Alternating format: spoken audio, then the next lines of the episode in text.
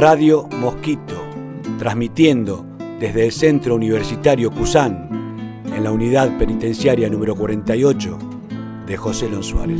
Tengo un mandala pintado en Jaipur, bajo un vaso con agua con dos gotas de shin. Siempre hay algo que te aferra, viste, siempre, siempre. Puede ser una remera, puede ser un santo, puede ser una cadenita, una zapatilla, un... lo mínimo. Y, pero a veces se pierden en estos lugares, ¿entendés? De tanto que te movilizan de acá para allá, estar 15, 20, 5 días, capaz que en una unidad te sacan, te llevan a otra.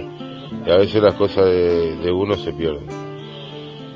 Sí, pero siempre hay algo que, que te aferrás, ¿entendés? que tiene un valor muy importante.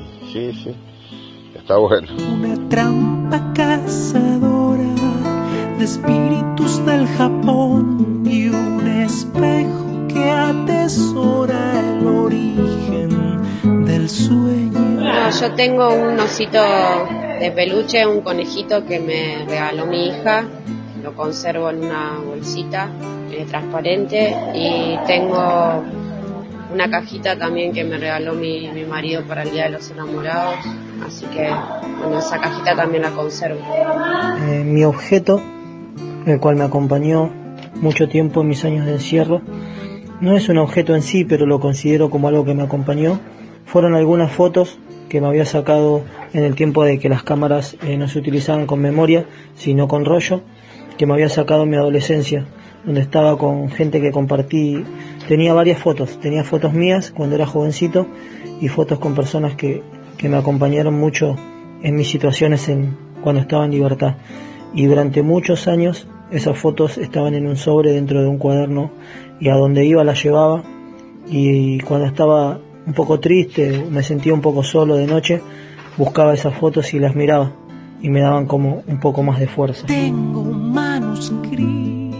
sin rótulos ni tapa, con grabados de una mujer partida en tres. Es un objeto que yo me aferré siempre durante todos estos años, así de que uno va pasando por este por este lugar.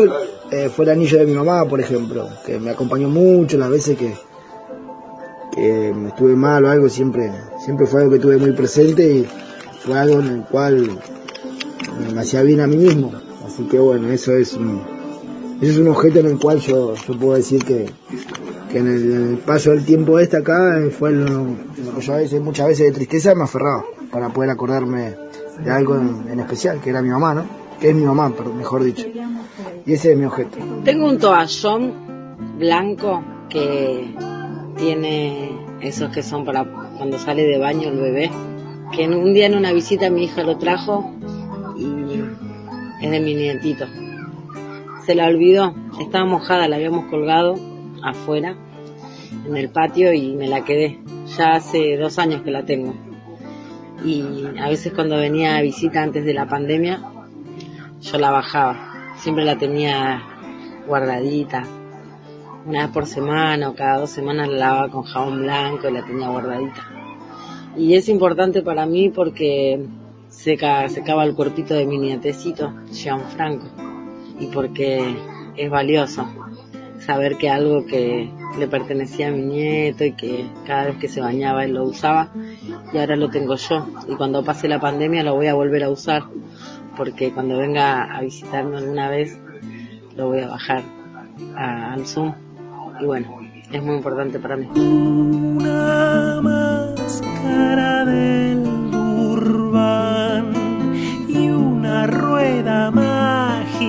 la sala,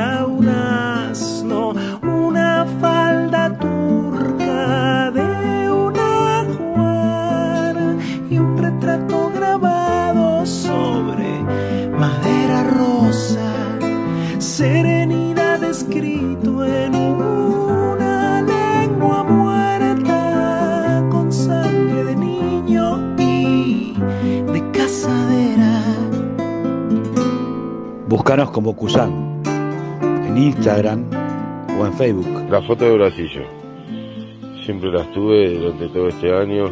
Me ha pasado una, una secuencia muy loca que estaba con un amigo en la unidad número 15 de Batán, eh, esperando a que me saquen. Llevaba como 20 días en los depósitos y cuando llegó el momento que tenía que volver para Buenos Aires, lo que más me, olvido que cuando llego a la unidad 24, que es eh, todas las cartas, las fotos, y estuve iluminado porque había un chico que ahora, un hermano de la vida también, que me pudo, que pudo llevar las fotos a sus manos y después de llegar. Eso fue lo más importante para mí, que para mí tenían un valor muy inmenso, que son, eran las fotos de Brasil.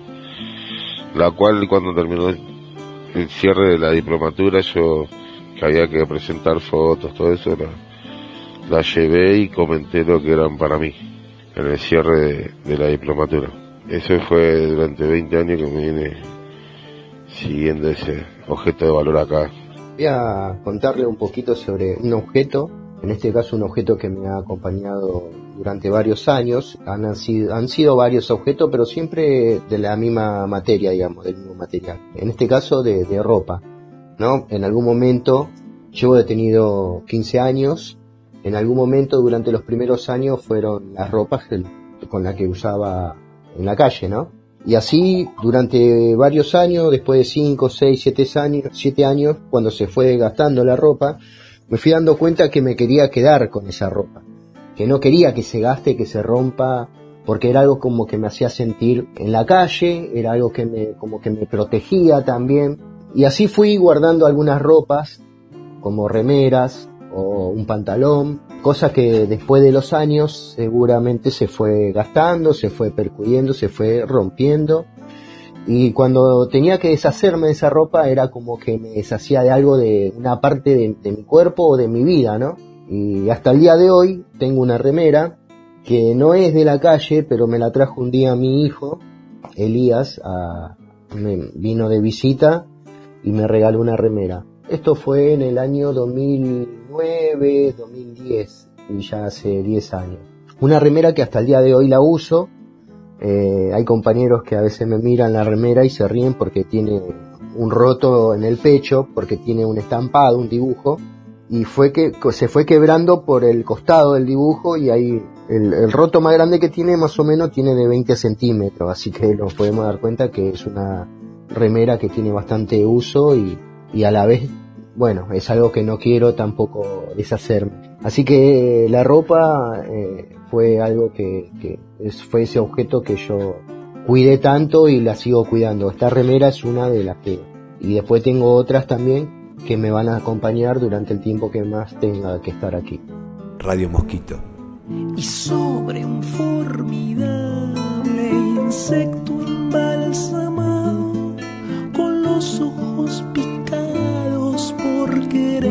querer aparearse con las alas cuarteadas y todavía con sangre. Una imagen tuya conmigo fuera de plano. Y a los compañeros que se sumen, un vaso gigante para todos los que están escuchando, para todos. Y una pronta libertad, como siempre digo atravesando muros, como de costumbre. La palabra es libertad.